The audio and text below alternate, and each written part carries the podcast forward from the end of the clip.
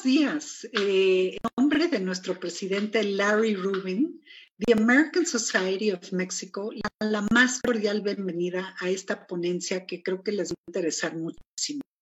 Les platico un poco de la American Society. The American Society of Mexico fue fundada en 1942 con el propósito de representar a la comunidad americana en México. Hoy, la comunidad americana son dos millones de norteamericanos viviendo en México, miles de empresas creando empleos para mexicanos y mexicanas y cientos de organizaciones no lucrativas apoyando a la comunidad mexicoamericana. Hoy tenemos el privilegio de tener como presidente honorario al actual embajador de Estados Unidos en México, el excelentísimo Christopher Landau. También queremos dar un agradecimiento muy en especial a nuestros aliados, los cuales son 3M, EY, Dow, Constellation Brands y La Moderna. Con ello dicho, hoy viernes de salud, como acostumbramos a American Society en nuestras transmisiones, tenemos el gusto de exponerles el uso de la telemedicina en el Centro Médico ABC.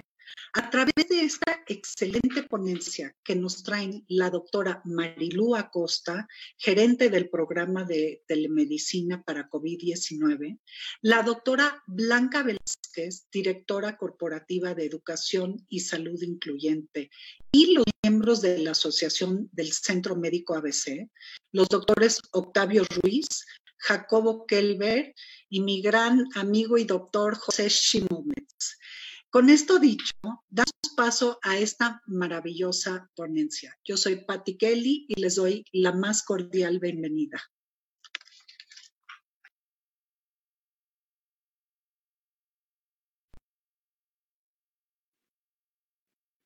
la presión arterial y todo de los astronautas a través de sistemas de control remoto y básicamente estamos retomando eso, algo que ya se utilizó desde 1969, desde antes. ¿Cómo lo desarrollamos? Era una enfermedad relativamente, nueva, tuvimos que leer muchísimo y ver de qué manera nos podíamos enfrentar a ella.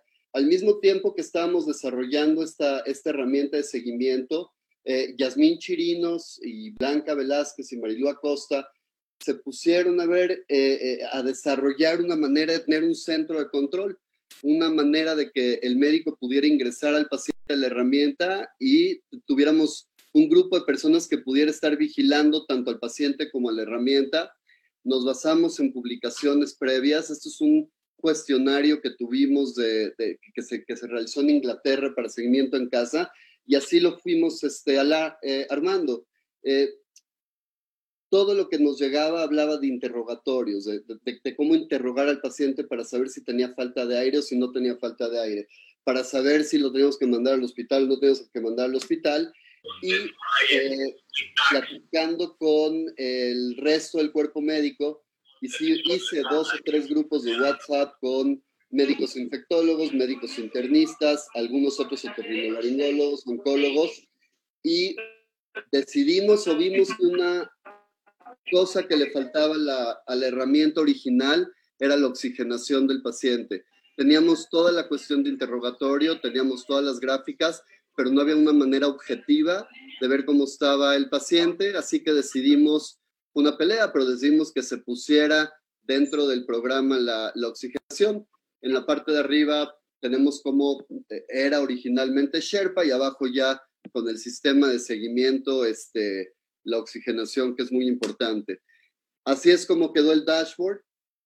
Todos los médicos pueden eh, meter pacientes estos pacientes, nosotros metemos los datos, el paciente también mete sus datos y se les va dando un sistema de seguimiento a través de una pantalla muy fácil de utilizar y un centro de control que es fundamental en, la herramienta. Eh, aquí en, en, el dashboard podemos ver a mano, a mano, alguien está llorando creo, a mano izquierda, eh, cómo tenemos todos los datos conjuntados en una pequeña pantalla esto no está interactivo porque no hubo tiempo, pero si le picamos a cada uno está el nombre de los usuarios, la gente que ha revisado este paciente. Este es un paciente mío. Es alguien que lo revisó. Y si yo le pico Esta es una parte fundamental de la herramienta también. Es una señora de 80 años que tengo este, con COVID, saturando 87 a 90, pero lo hemos mantenido muy bien. Toda esta experiencia con el usuario la van a dar eh, mucho más a fondo tanto Marilu como Jacobo Kelber, que han sido piezas fundamentales en la implementación de esta herramienta. Eh, nunca pensamos llegar a tener tantos pacientes. Cuando inició esto pensamos que iban a ser 150. De hecho, por WhatsApp ahí armé grupos, Jacobo Kelber fue de los más entusiastas y bueno, es de los que están ahorita eh, más importantes en el, en, en, el, en el área de contacto telefónico. Entonces, como conclusión, ya iniciamos con la telemedicina. Ningún programa de telemedicina en el mundo empieza de cero.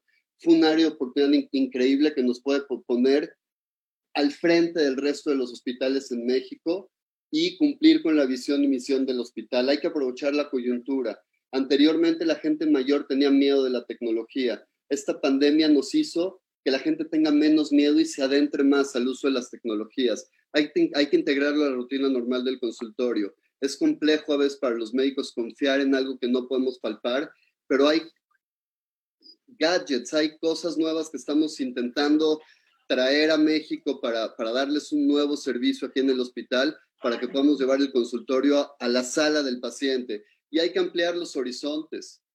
Eh, yo pienso que va a llegar un momento que si un paciente en Chetumal o un paciente en San Diego quiere una segunda opinión, no va a tener que viajar al, al, al lugar. Ya el turismo en medicina lo tenemos que pensar tal vez fuera de la caja, no que el paciente venga acá, llevarle nosotros el hospital de cierta manera al paciente. Eh, con, este, con este pensamiento quiero terminar. Creo que es un área de oportunidad increíble. Es algo que es 100% del hospital y estoy muy orgulloso que se haya implementado desde el principio. Le cedo la palabra a la gente importante, a la gente operativa del, del, sistema, a Blanca Velázquez, que ha sido fundamental en la operatividad, y obviamente a Jacobo y a, todos los demás, ¿no? Déjenme les, dejo de compartir la pantalla. Ahí está. Aunque no tengo el fondo de los demás, pero se ve todo pixeleado atrás.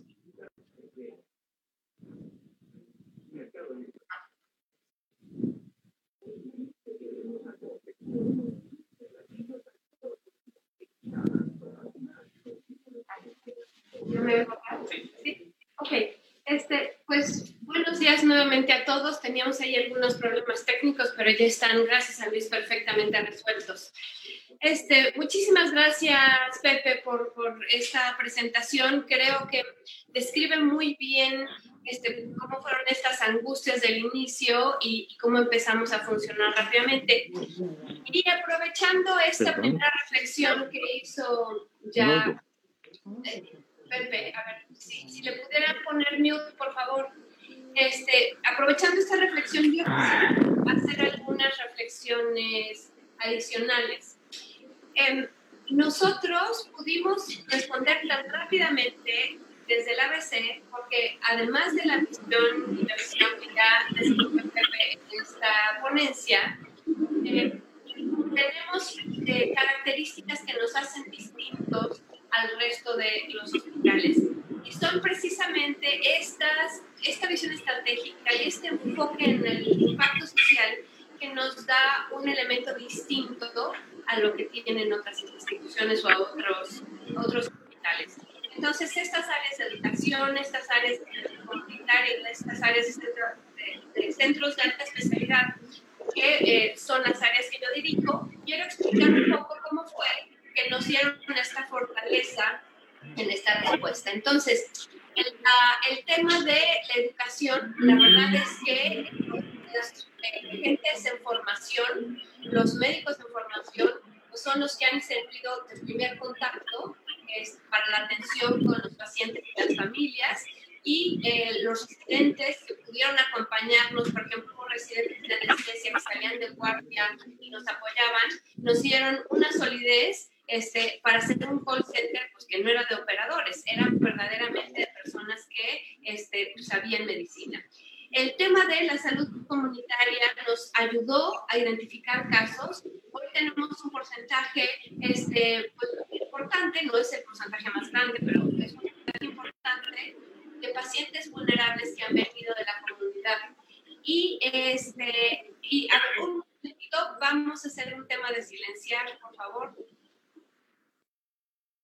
¿Ya? Ok.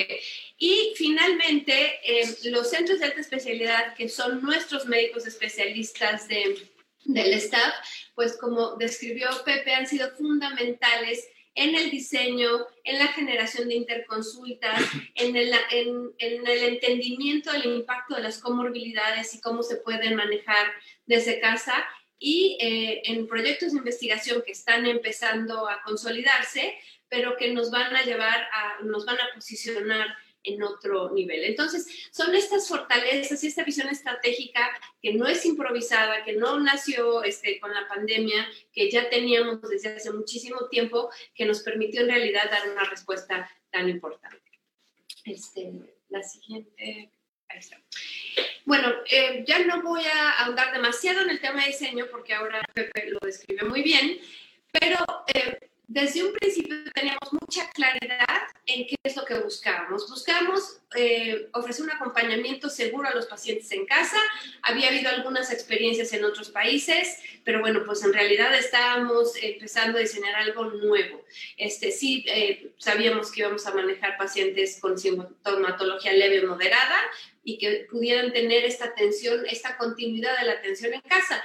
Posteriormente nos dimos cuenta, y lo van a explicar a mayor detalle eh, Jacobo y Marilu, pues que no solamente estamos viendo casos leves o moderados y que por diversas razones hemos tenido que atender pacientes que están bastante más graves. Y, eh, y también una vez iniciado nos dimos cuenta que eh, el seguimiento post-hospitalización también fue relevante, entonces esta continuidad de los pacientes que estuvieron en el hospital, ya sea en nuestro hospital o en otro, que sí requerían este, todavía un par de semanas adicionales de seguimiento en casa. El otro objetivo era proteger al personal de salud. Eh, bueno, amor. Tiene mucho más entendimiento de, eh, lo que eh, cómo se transmite la enfermedad pero al principio, bueno, entre menos expusiéramos a nuestro propio personal de salud se, vuelve, se volvía realmente importante. Eh, y, y, al final que nos ayudara a modular los recursos hospitalarios. No queríamos tener pues a todos los pacientes haciendo fila en, en, en las salas de espera. Eh, y finalmente generar investigación con fines epidemiológicos, este, experiencia del paciente, que es algo que nos importa ahora mucho en el hospital, y de mercado, ¿por qué no? Para poder desarrollar eh, estos servicios en el futuro para cosas que no sean eh, solamente COVID. La herramienta, la plataforma Sherpa, es un, un producto de codiseño con todos estos expertos que el doctor Shimon Micha explicó con mucho detalle. Eh, diseñamos un modelo de atención eh, porque sabemos lo que puede ofrecer la telemedicina. Eh, inicia con un forward triage, que es este concepto de identificar de manera muy oportuna dónde puedes dirigir un paciente, si se queda en casa, si tiene que ir a urgencias o al hospital. Este, em, y una de las cosas que nos permitió hacer adicionalmente es identificáramos al paciente sintomático pero además identificábamos a los contactos y les empezábamos a brindar seguimiento desde ese momento, todavía en esta fase, fase presintomática, que como ustedes saben, el mayor modo de transmisión, pues es en este pandemia es la fase presintomática. Entonces, una de las grandes cosas que logramos hacer es identificar al paciente sintomático y a sus contactos y empezar a hacer esta labor de educación de pacientes para prevenir la cadena de contagios. Entonces, esa fue una gran, gran ventaja que logramos identificar. Este, el seguimiento y la continuidad de la atención, que será un poco lo que se describirá a detalle en unos momentos, solo quisiera resaltar que además de la atención médica propiamente dicha, el que el, haya una conversación de una persona eh, con conocimientos médicos y un paciente en momentos de estrés, incertidumbre, la retroalimentación que hemos recibido de los pacientes se ha vuelto muy, muy valiosa. Y finalmente, pues la otra cosa que hay que resaltar es el apoyo de médicos del staff, Eh, nos han ayudado a supervisar voluntarios, estos eh, eh, médicos en formación. La definición de los protocolos de atención para el tratamiento en casa se ha vuelto fundamental, porque además pues no es algo que podríamos ir a la mejor práctica que se publicó hace cinco años y guiarnos en eso, sino fue algo que tuvimos que ir desarrollando sobre la marcha. Este, y bueno, pues siempre este apoyo altruista. Entonces, cuando hablaba de las cosas que nos hacen diferente, de esta visión estratégica y de estas fortalezas que ningún otro centro médico hospital tiene, es precisamente este apoyo altruista que contamos del cuerpo médico. Entonces, creo que ha sido una ventaja súper importante en este desarrollo. A la fecha llevamos, eh, hemos atendido a más de 2.000 pacientes y creo que les será muy satisfactorio enterarse que muchos de estos pacientes han sido nuestros propios colaboradores, empleados del ABC, los médicos del ABC y residentes. Entonces, esta es una herramienta que de inicio no se diseñó para la atención de nuestros propios colaboradores, pero que afortunadamente ha sido un mecanismo por el que hemos podido cuidar adicionalmente a nuestra familia ABC. Eh, los contactos también se volvieron una fuente relevante de seguimiento, el 32%, del triage propiamente aquí de observatorio y, al inicio de Santa Fe ha sido el 17%, y ven ahí el resto de las referencias, vecinos de Brimex. Afortunadamente hemos tenido muy poquitos casos porque empezamos una campaña de prevención muy tempranamente, y de referencias de los médicos hoy es el 4%, yo em, creo que no es una herramienta que se conozca en, todo, en toda la institución. Sabremos que hacer una mejor labor de, comunicación para que más médicos del staff sepan que hoy es un eh, modelo que de inicio no tiene costo para el, para el paciente y que se podrán beneficiar de subir a sus pacientes y que ellos mismos pueden estarles dando seguimiento. Em, entonces, hoy contamos con 13 médicos staff altruistas con todas estas especialidades que nos han servido en, las interconsultas de, diferentes patologías eh, y sobre todo en la supervisión de, los casos, estas entregas de guardia que les van a este, describir y creo que me quedé corta de una diapositiva, este, pero bueno, no, no sé qué le pasó a una de las diapositivas que quería señalar. Pero la otra cosa que quería decir es que la respuesta de las universidades este, destaca la Universidad Panamericana como una de estas universidades que se puso las pilas y el 60% de los alumnos que están apoyándonos provienen de la Universidad Panamericana, hay de la UNAM, de la FE Zaragoza, este, pero bueno, sí, sí destaca esto finalmente ese componente, hay un componente de enseñanza en estas entregas de guardia. Los eh, pasantes también no han perdido el tiempo, han estado aprendiendo. Y una de las cosas que más llama la atención es que se ha desarrollado, han logrado desarrollar una relación médico-paciente que beneficia claramente al paciente, pero a estos médicos en formación también les da una experiencia. Entonces, pues hasta aquí es lo que quiero compartir con ustedes, resaltar este, esta labor altruista del, del, cuerpo médico, resaltar estas fortalezas de la institución que nos permitieron eh, responder tan, tan rápido y tener una plataforma que funciona, que ha atendido a más de 2.000 pacientes. Y pues ahora les doy la palabra a Marilu que nos van a explicar pues, más de esta cajita de cómo funciona en el día a día. Entonces, eh, Marilu. Hola, ¿qué tal? Buenos días.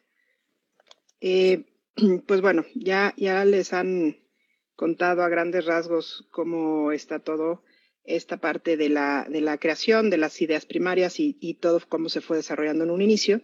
Y entonces yo les voy a contar un poquito cuáles han sido los retos eh, una vez que ya se ha puesto en, en marcha.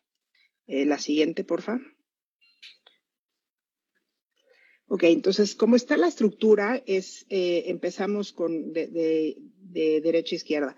Los, los pacientes tienen em, a cada uno de sus voluntarios y un solo voluntario tiene varios pacientes y un voluntario tiene a un team lead que es el que les, les da seguimiento y los orienta. Después hay una coordinación y bueno, esto está bajo la dirección médica eh, de las clínicas comunitarias, que es el doctor em, Ruiz Esper, y la Dirección Corporativa de Educación y Salud Incluyente, que es justamente la doctora Blanca Velázquez. Entonces, em, la siguiente, por favor. En teoría, eh, este es el árbol de decisiones en el cual iniciamos. Teníamos pacientes, algunos estaban leves y los podíamos mantener en casa y otros que los considerábamos graves los podíamos enviar al hospital y el hospital inicial o, digamos el hospital ah, de referencia era el Centro Médico ABC. Sin embargo, em, lo que pasó fue lo siguiente. La, siguiente, por favor. Los pacientes eh, no quisieron ir al hospital, em, algunos, y eh, otros no encontrábamos lugares porque de los pacientes, como había explicado Blanca, se convertían eh, de un solo paciente, de repente teníamos cinco, seis, diez pacientes en eh, células comunitarias a las cuales estábamos atendiendo porque en la casa había no solamente el paciente enfermo inicial, sino que se contagiaba la casa y entonces todos estos contactos teníamos que eh, darles algún tipo de seguimiento y principalmente son estos contactos de los colaboradores que eh, teníamos que conseguir a dónde, a dónde llevarlos. Entonces, pues eh, todo lo que parecía que estaba como leve y en casa se convirtió de repente en tener que eh, manejar pacientes mucho más complicados, ya sea por falta de espacio en los hospitales, por miedo a ir a los hospitales o, eh, o, porque simple y sencillamente no podíamos encontrar un buen lugar en donde pudiéramos eh, asegurar la atención. Entonces, ahora Jacobo, la, la siguiente, porfa nos, nos va a contar un caso especial. Buenos días a todos y muchísimas gracias por invitarme a la participación. Eh, les eh, presento y les eh, comento el que se convirtió probablemente en nuestro estandarte en alguna forma de, de Sherpa, de esta aplicación, de esta plataforma. un sábado en el que recibí una llamada telefónica de Marilú y me preguntó que a quién de mis voluntarios eh, le asignábamos a este paciente. Eh, me comentó acerca del paciente y era raro que me hablara por teléfono para comentarme acerca de alguien que fuera a asignar. Eh, y el punto era que este paciente estaba en su casa y tenía, una, tenía un PCR de coronavirus positivo y tenía una saturación de oxígeno del 76-78% al aire ambiente. Estaba a punto de recibir oxígeno en su casa y cuando le eh, pregunto a Marilú por qué este paciente no está en un hospital, porque teníamos que llevarlo a un hospital, era la época en la que realmente había una escasez de camas y de ventiladores en hospitales tremenda en toda la ciudad. Eh, y estábamos enfrentados a esto de una forma común eh, y, y esa era la situación. No había una cama, no había un ventilador para poder eh, ingresar a este paciente en algún lugar. Sin embargo, contaba con un poco de apoyo económico de alguien en el Centro Médico ABC y Marilu me preguntó que si yo conocía a alguien que pudiera, pudiera ir a su casa a tomar una radiografía de tórax. Intenté hacerlo, pero después me di cuenta que era prácticamente imposible y que aparte de eso eh, iba a ser imposible que subieran con, eh, con un aparato de rayos X para verlo en su casa. Exámenes de laboratorio, esto era un sábado, nosotros teníamos que tratarlo y sábado a las 12 del día, pues imposible que alguien fuera a su casa a tomar exámenes de laboratorio, no tenía oxígeno para transporte. Y entonces, eh, habiendo la, fortuna de que tenía un apoyo económico por, eh, por alguien del Centro Médico ABC eh, y pidiendo, solicitando permiso para poderlo hacer, vine a este observatorio, recogí algunos tubos de, este, ensayo del, del laboratorio, una ligadura, etcétera, y me fui a su casa.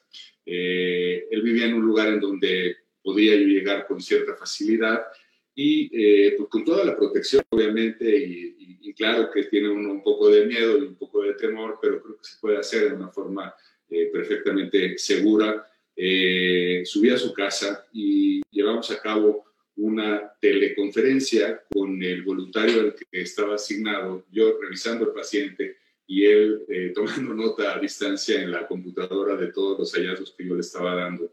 Esto para mí fue, fue algo genial porque puso en evidencia eh, por una parte, la virtud impresionante de la telemedicina y de lo que nosotros estábamos haciendo, porque nos acercó con este paciente en particular, eh, nos dio la oportunidad de poder atenderlo y de darme cuenta realmente de qué es lo que tenía eh, y de ponerle un estetoscopio encima. Y hay ocasiones en donde la telemedicina, evidentemente, eso no lo puede hacer y no lo puede lograr.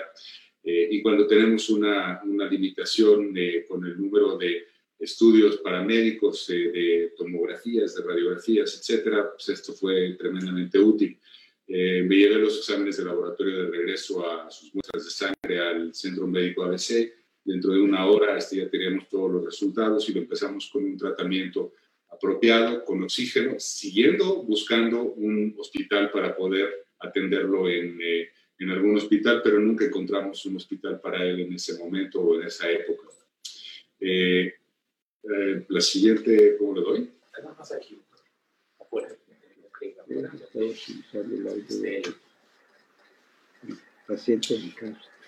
eh, Miguel fue evolucionando bien y estábamos en contacto a través de nuestros voluntarios regresando de, del espacio real a la telemedicina nuevamente y con un eh, contacto realmente muy estrecho.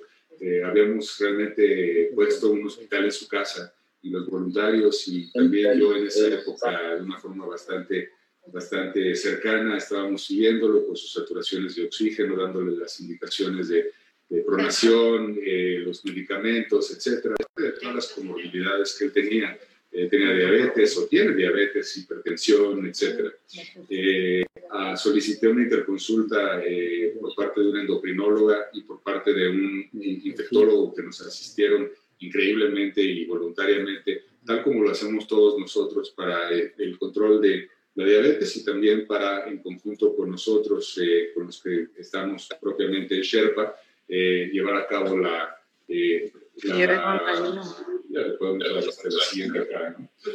llevar a cabo la, Ay, no, no el seguimiento.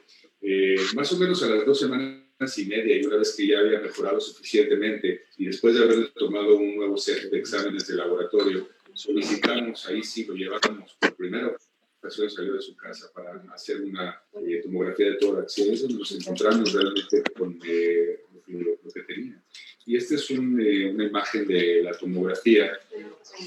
Esta es una imagen de la tomografía que, esto, que, que mostró toda esa inflamación que, que, ven en esa reconstrucción en la computadora y se quedó con una eh, fibrosis pulmonar de aproximadamente eh, un 20% o este 23%. Cuando lo vi por segunda ocasión en su casa, este es un eh, video que no sé si se está proyectando el video o únicamente la, ahí está, la, la fotografía. yo le había sugerido... ¿Se oye, perdón? No se ve la tomografía que mencionas, Jacobo. Ah, ¿podemos regresar? ¿Ahí ven la tomografía? No, me parece que se congeló la, la, presentación. Igual y si salen de la presentación y vuelven a entrar, porque sigue estando la foto. Sí. Ahí estás. Allá. Ok. Eh, este no es esa, ¿verdad? Más adelante, más adelante. Bueno, a veces la tecnología nos hace... No, esa es la de, esa es la de Blanca. Sí, vamos a cambiarla y era, la, era esta, ¿verdad? Como en la atención de los pacientes con COVID, un poquito de paciencia. Era ahí, ¿verdad? Sí. Ok. Eh, ahora sí ve la tomografía, ¿cierto? Ya, se ve. Perfecto. Esa es la tomografía y, bueno, tenía 23% eh, de, fibrosis. Eh, en un momento anterior al momento en el que se tomó la, tomografía y cuando regresé a su casa por segunda ocasión para revisarlo, eh, yo le había sugerido que inflara globos como parte de, la terapia pulmonar que, tenía que hacer en la casa y esto. Y él se, se ideó esto otro. Este, llego y me lo encuentro y me, me muestra su triflow casero.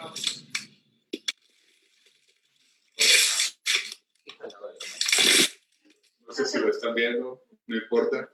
Eh, tomé una botella tomó una botella de agua y, esto, y, la inflaba y la... Este, no, no ¿Perdón? Se puso en, negro en la pantalla. A ver si así. A ver si, sin presentar, a ver si así se ve. ¿Así ven la fotografía o no la ven? Bueno, así se ve. No, no se preocupe. Bueno. Tomó una botella, no importa esto, tomó una botella eh, de, agua y, esto, la colapsaba con las manos vacía y después la inflaba y la volvía a colapsar y ese era su, eh, básicamente su, su triflow. Eh, y eh, después, creo que hay alguna fotografía que nos saltamos por ahí. La última visita que le hice hace un par de semanas, lo saqué por primera ocasión de su casa. Y ahí nos dimos cuenta realmente de todas las limitaciones por la fibrosis pulmonar que tiene, con una saturación de oxígeno baja. Y, esto, y empezamos con una rehabilitación pulmonar hechiza, como yo me la pude imaginar y está evolucionando en una forma satisfactoria. Regresó ya a su trabajo, ya no está teniendo que usar, hasta el día de ayer que me comuniqué con ellos, ya no está teniendo que usar oxígeno suplementario, más que en las noches, eh, yo insisto, pero sigue usando, y pues se ha restablecido a una vida normal, afortunadamente. Eh, esto da muchísima satisfacción, obviamente. Marilu. Gracias. Em, entonces, bueno, pues de repente nos teníamos que enfrentar a este tipo de, situaciones. El caso de Miguel es sin duda eh, un caso de éxito. Y el punto es que, eh, pues, COVID-19 es una enfermedad que hasta ahorita nos está dando bastante sorpresa. Más o menos ya sabemos cuál es el cuadro clínico, manejo terapéutico, pero en un inicio realmente no. Y entonces, pues teníamos que establecer algunos lineamientos, ¿no? La, la siguiente, porfa. Y lo que hicimos, el, punto medular, es poder hacer una medicina clínica basada en evidencias. Entonces, entre todos nos dimos a la, tarea de estar buscando em, todo tipo de... No, no, sé si le pueden pasar a la siguiente o ya le pasaron a la siguiente diapositiva. Gracias. Entre todos estábamos buscando artículos disponibles que estuvieran frescos y muchas veces leíamos los artículos el mismo día en que estaban publicados. Eh, cada caso y casos especiales como el de Miguel lo analizábamos y también teníamos esta parte de tomar decisiones colegiadas del manejo, es decir, eh, no solamente porque los voluntarios en la gran mayoría de los casos son eh, médicos eh, de pregrado, médicos que están en su internado o que están ya en su servicio social, pero también porque de alguna manera todos estábamos igual en ceros, es decir, es una enfermedad nueva que no teníamos, no importa qué tanto fuera nuestra especialidad o no, nadie tenía un conocimiento claro de lo que es COVID-19. Entonces, todas las decisiones este, estaban, eh, siguen siendo colegiadas en el manejo y casos especiales seguimos discutiendo cuál sería el mejor manejo de acuerdo al, a los pacientes. Entonces, Jacobo, si nos quieres un poquito explicar eh, la evolución del conocimiento sobre, sobre COVID-19, por favor. Claro, gracias Marilu. Eh, realmente no tengo mucho más que explicar, este, desafortunadamente, y eso es lo que nos estábamos, con eso nos estábamos y nos estamos enfrentando, pero creo que estamos a lo mejor en una época un poquito diferente ya del conocimiento de, la forma en la que se debe de tratar el, virus. Eh, para alguien que viene, o para todos nosotros que venimos del Centro Médico ABC, en donde medicina clínica basada en evidencia es uno de los pilares de, cómo hacemos las cosas en el Centro Médico ABC y tenemos que fundamentar nuestras decisiones en esto eh, y apoyarnos en, en, eso, que es algo maravilloso esto fue realmente algo, algo pues, tremendo, ¿no? Este, para todos nosotros, porque la evidencia eh, acá no existe y si existe es una evidencia tremendamente suave y las cosas fueron cambiando como todos lo sabemos eh, y han ido cambiando.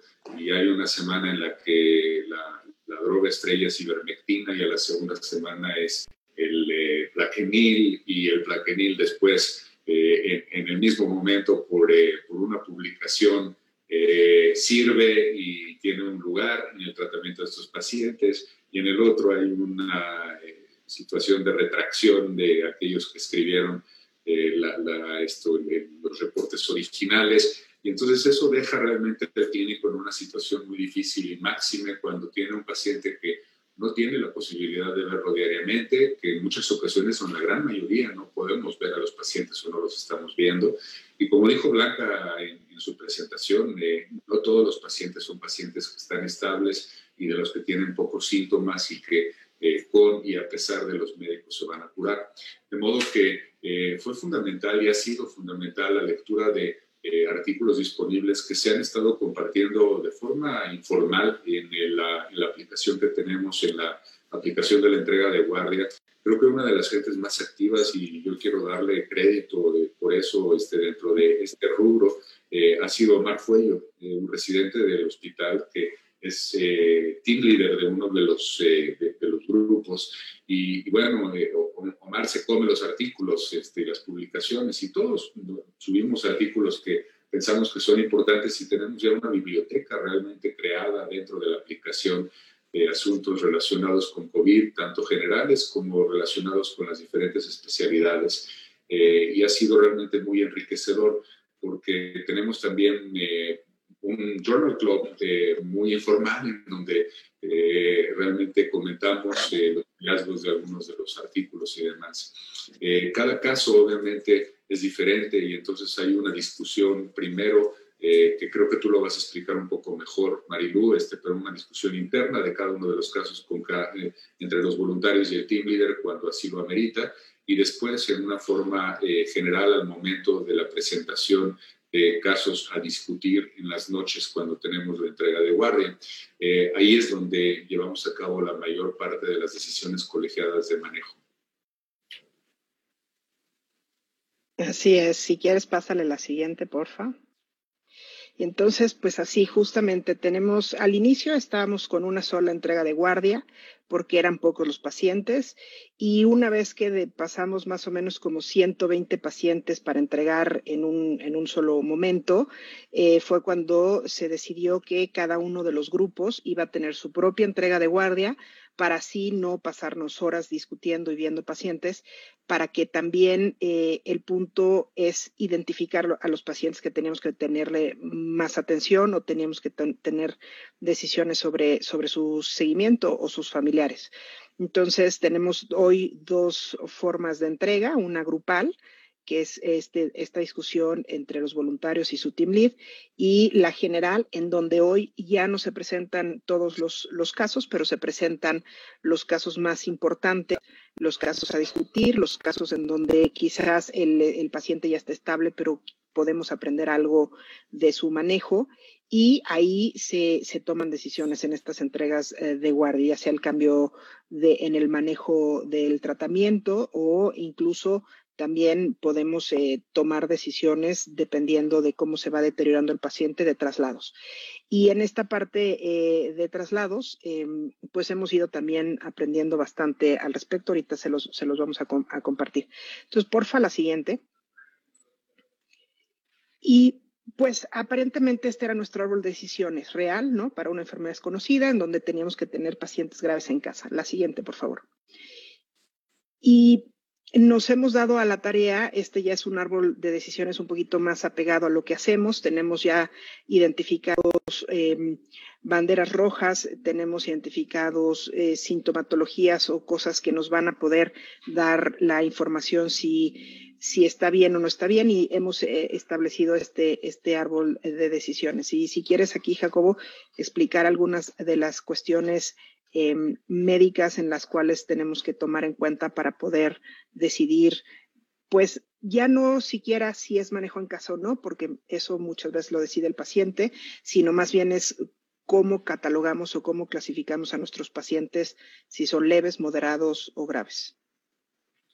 Sí, gracias, Marilu. Eh, realmente eh, mucho en lo que se, fundamenta eh, la decisión de, de la clasificación es en algo que a lo que hizo alusión que fue muy importante que hayan introducido, pues estaban creando la plataforma Pepe eh, y es la oxigenación del paciente, obviamente. Este, pacientes que tienen una saturación de oxígeno eh, baja eh, al, al, aire ambiente e incluso, obviamente, mucho más cuando eh, desde el punto de vista respiratorio, eso es lo más importante, cuando están conectados con oxígeno y tienen el oxígeno en su casa, esos son los que más nos preocupan. Este, en términos generales también, eh, aquellos que tienen una respuesta inflamatoria aparentemente intensa, con fiebres elevadas, a pesar de estar recibiendo paracetamol, etcétera, son, son los que más nos preocupan y los que hemos estado observando realmente de forma empírica que tienen la mayor posibilidad de complicarse otros que nos preocupan mucho son aquellos que tienen un tiempo prolongado con síntomas que no están mejorando en, eh, casa. Eh, y, los factores eh, de, de, enfermedades preexistentes y de, de, comorbilidad, ciertamente que también influyen y que son un factor muy, muy importante. Ayer justamente tuvimos, ayer, ayer tuvimos un caso este, justamente de la mamá de una eh, paciente que, que, de hecho fui a verla a su casa y yo no estoy convencido de que ella tenga COVID y a lo mejor tiene lupus, pero eh, su mamá y toda la familia han tenido coronavirus y esto, y la mamá tiene COVID en este momento indudablemente. Eh, y había la solicitud porque la señora no quiere ir a un hospital o no quería hasta ayer en la noche ir a un hospital cuando ya finalmente la convenció Marilu.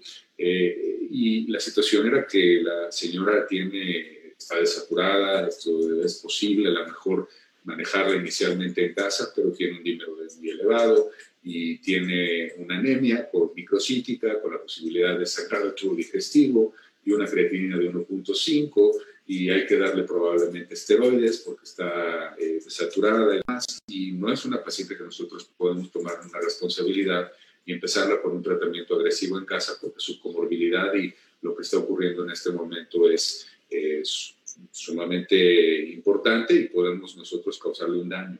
Entonces, en esos términos, nosotros tenemos que tomar una decisión de no podemos tratar a esta paciente en casa y punto. Y entonces viene la eh, participación de diferentes gentes entre nosotros, pero particularmente de Marilú,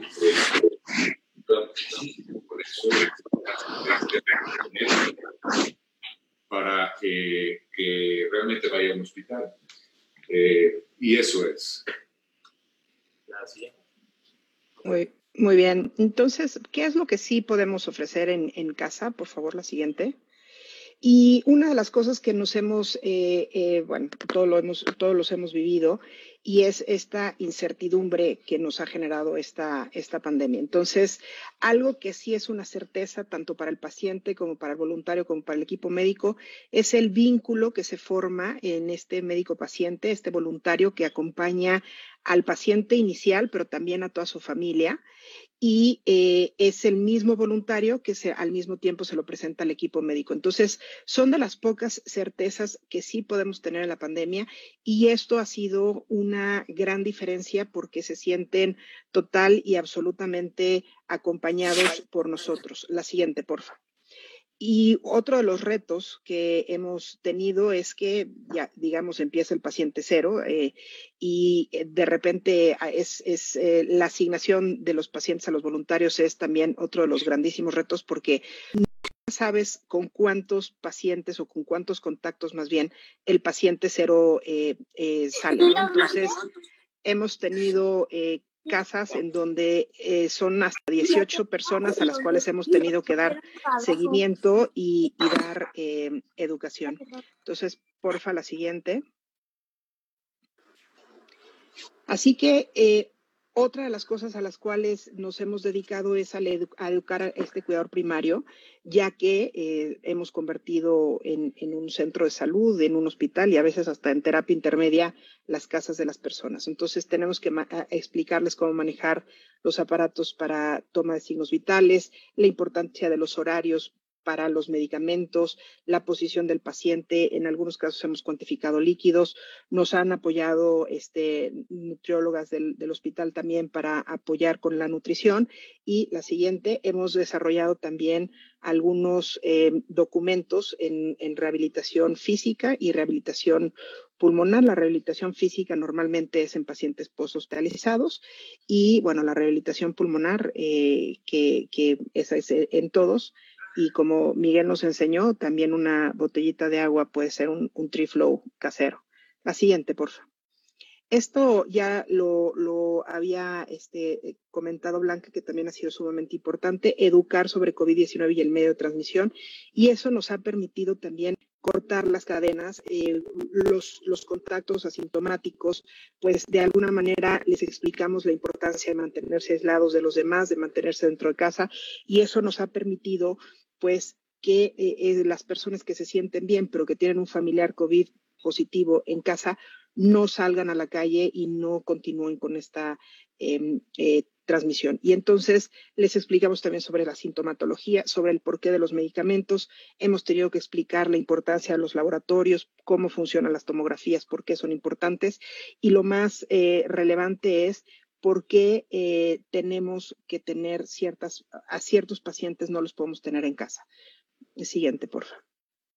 Entonces, pues de esta árbol de decisiones, la siguiente, por favor, llega la parte en donde tenemos que revisar físicamente al paciente y tenemos muchas opciones. Hay veces que hay un médico privado alrededor, puede ser del centro médico ABC o no. Tenemos la opción de mandar a los pacientes al triage respiratorio de observatorio pero muchos pacientes no son compatibles para esta opción y eh, utilizamos un gran aliado que es Citibanamex, en donde los mandamos a que también los, los revisen o alguna otra institución y sobre todo en otras ciudades en donde también estamos buscando alianzas para que nos puedan revisar a los, a los pacientes. La siguiente, por favor. Y en esta, eh, y en esta parte nos, nos, dimos cuenta de los traslados.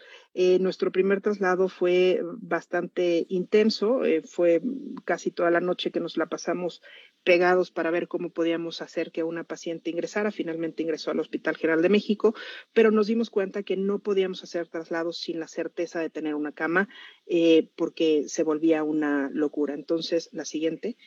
En algunos casos nos hemos topado con una férrea voluntad del paciente de no ir al hospital, de no estar recibiendo una atención médica en casa y hemos explicado a los familiares claramente que el desenlace, eh, pues sus probabilidades de que sea fatal son gigantescas.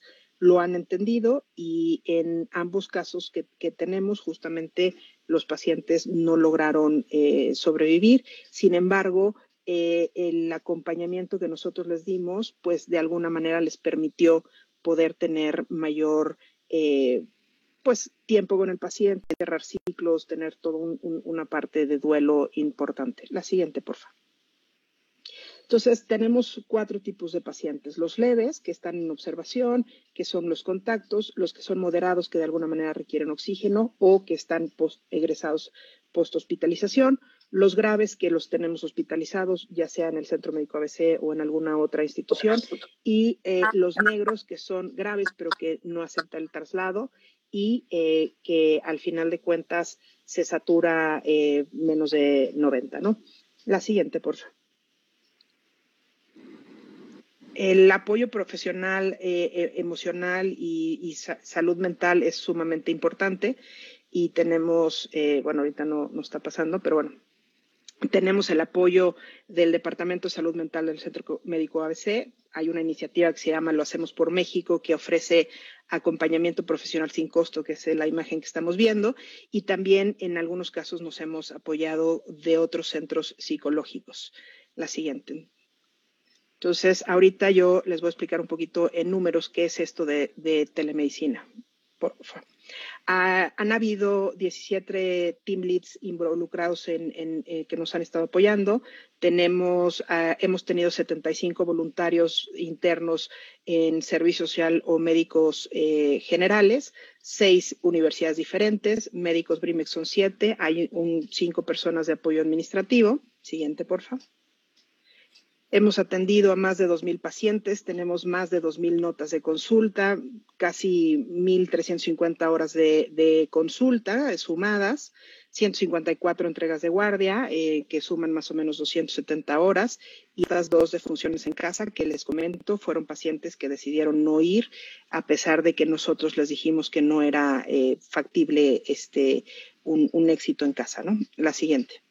Y eh, bueno, aquí les muestro un poquito el mapa. Esto es el, mapa de, México. Son pacientes que hemos tenido en diferentes zonas eh, del país y también hemos tenido a dos, casos, uno en, San Diego, evidentemente son pacientes mexicanos, y el otro en Michigan. Y bueno, pues aquí eh, Jacobo dará el comentario final.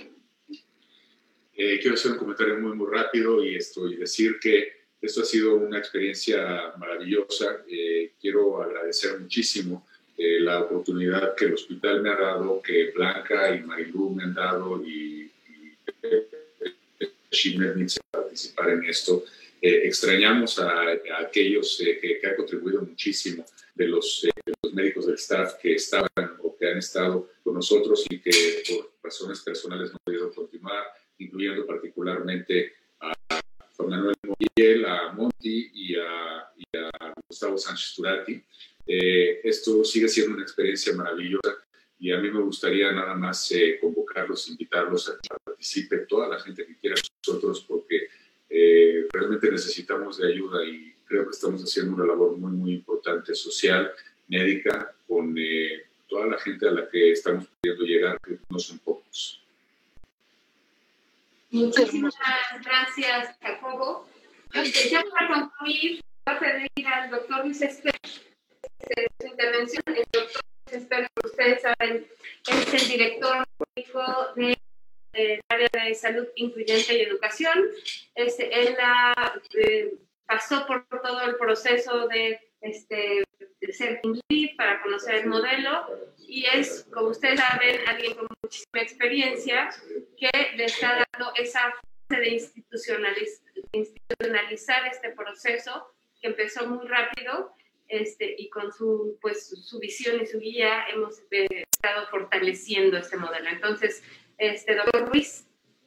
Gracias a todos. Este, ¿Me pueden poner en pantalla, por favor? Yo no voy a la presentación. Bueno, Muchas gracias por darme la oportunidad de participar en esta reunión. La telemedicina en tiempos de COVID-19 en el Centro Médico ABC. Ya escucharon ustedes los orígenes, la operatividad y los resultados preliminares de este programa.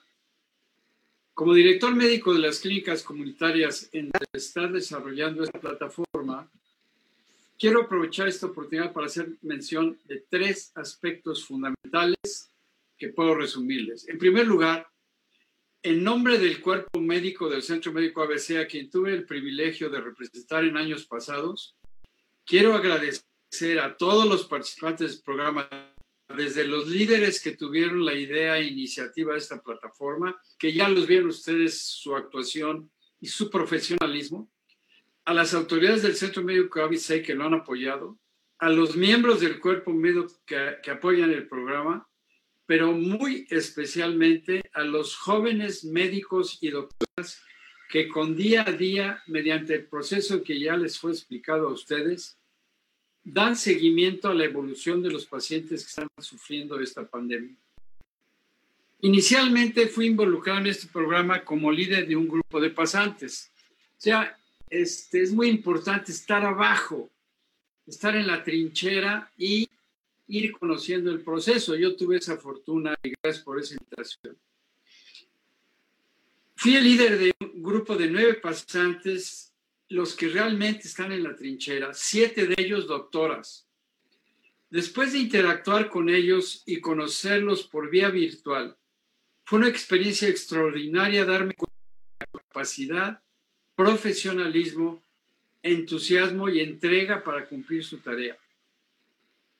En estos últimos meses me he dado cuenta de que el futuro de la medicina mexicana quedará en buenas manos.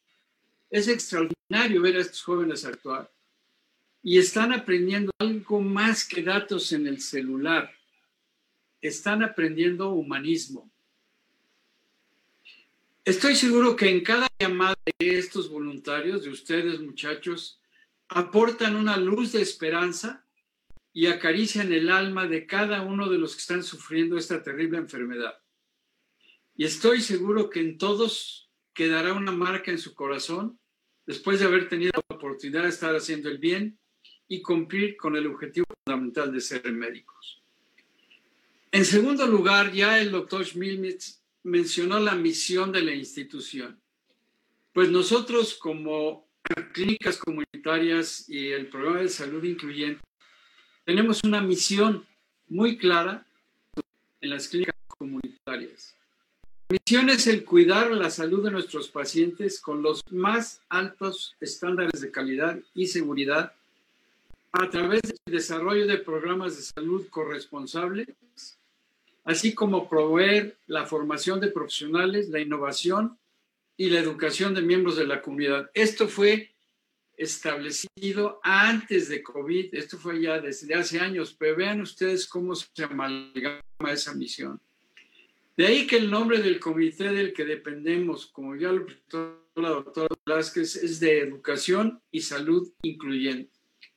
En cada uno de los momentos que nuestros voluntarios establecen el contacto con cada uno de los pacientes, esta llamada, estoy seguro de lo he vivido, va acompañada de nuestros valores también escritos desde ese año, que son la solidaridad, la empatía, la corresponsabilidad, el respeto y la humildad.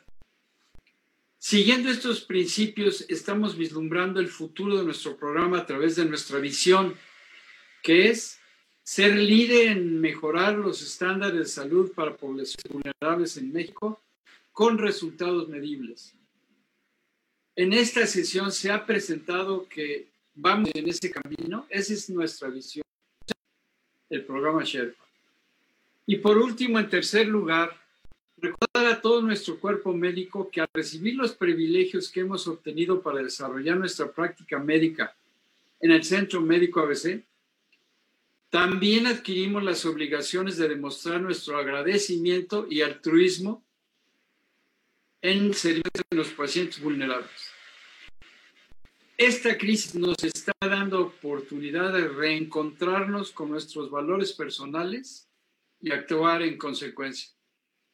Quiero informarles que con la autorización de la Vicepresidencia Médica y la Dirección del Cuerpo Médico, estaremos en contacto, como ya lo hacemos, con los presidentes de las prácticas médicas grupales de las cuales recibimos un programa anual que consiste en un rol en el que mensualmente se nombra un médico para aportar sus conocimientos de acuerdo a sus especialidades y en favor de nuestros pacientes vulnerables. Esto lo sabe todo nuestro cuerpo médico y participa en ello. A todos los médicos que a través de su práctica médica grupal sirven a los pacientes de las clínicas comunitarias, incluirá ahora en, la plataforma Sherpa, que fue presentada a ustedes el día de hoy, ofreciéndoles todos los conocimientos necesarios para que aporten sus servicios de especialistas a los pacientes incluidos en esta plataforma que padecen COVID-19. Como siempre, mi agradecimiento y admiración al cuerpo médico de nuestro instituto por su solidaridad y apoyo en beneficio de los que necesitan. Muchas gracias a todos. Pues muchísimas gracias a todos los asistentes, a todos los participantes. Este, espero que eh, al terminar esta reunión todos nos sentamos todavía más orgullosos de trabajar en el Centro de ABC. Esta pandemia no se va a acabar pronto, entonces esta herramienta será algo que nos ayudará este, a continuar en los siguientes meses y, más. Es una herramienta que además tiene el potencial de acercarse a otro tipo de pacientes. Estamos este, desde BRIMEX evaluando la posibilidad de hacerlo para enfermos crónicos y, y, tener un seguimiento muy cercano de nuestra población de enfermos crónicos en el futuro. Entonces, esto que hemos aprendido es para todos ustedes. Lo que aprendemos se puede replicar y es, como ustedes saben, es un conocimiento para el es un conocimiento para el país, es un conocimiento para quien lo necesita. Este, entonces, pues muchísimas gracias por su atención y bueno, pues con esto... Concluir algo, eh, si me permiten, eh, esto no se queda aquí nada más en la plataforma Sherpa, el proyecto nuevo que tenemos con telemedicina en el hospital, eh, se ha tocado de que a veces no podemos tocar, ver o escuchar al paciente, existe ya una iniciativa para complementar este tipo de exploraciones y en breve esperemos poder usar un piloto para llevar el hospital a la casa de sus pacientes. Hasta el próximo proyecto. Entonces continuará. Muchísimas gracias, Pepe. Agradezco a todos los ponentes. Eh, vimos cinco caras, pero hay como mil atrás de todo esto. Eh, realmente hay muchas gentes participado muy, muy activamente. Ya mencionaron a, la doctora Chirinos, a Montiel, a, este, a Gustavo. Pero ah, también ha sido eh, enriquecedor la participación de los residentes y que no solamente en esta plataforma, sino que también hay que darles un reconocimiento en su participación que han hecho en el área COVID. Yo creo que eh, eh, han sido, realmente hay que nombrarlos. También ha, sido el esfuerzo muy grande de médicos intensivistas, el esfuerzo de internistas. Y yo creo que aquí se ha demostrado que juntos hacemos fuerza, juntos hacemos eh, eh, historia, juntos hacemos muchas cosas. Entonces, yo realmente agradezco muchísimo a todos ustedes por tu participación. Vimos cinco caras. Tengo que agradecer a mil, a mil quinientos miembros de la Asociación Médica su participación. Muchísimas gracias y con esto concluyo. Eh, gracias a todos los participantes. Tuvimos eh, más de 100 eh, conexiones y yo creo que es muy importante seguir difundiendo esta, este gran, gran trabajo. Muchas gracias. Pues muchas gracias a todos. Este, una disculpa que tuvimos ahí un pequeño detalle técnico al inicio de la sesión. Eh, y invitamos a la próxima sesión a cargo del doctor Francisco Fournier, el título ¿Qué vas a hacer mañana? Eh, próximamente le estamos enviando la invitación por correo electrónico. Y pues eh, les recordamos que las sesiones están siendo grabadas por si las necesitan a través de la página de la Opción Médica o mandarnos un correo aquí a, la Asociación Médica. Esperamos que este detalle que tuvimos al inicio no haya interferido con la grabación, pero ya después cuando retomamos la conexión, grabamos toda la, toda la. Pues muchas gracias a todos. Nos vemos el próximo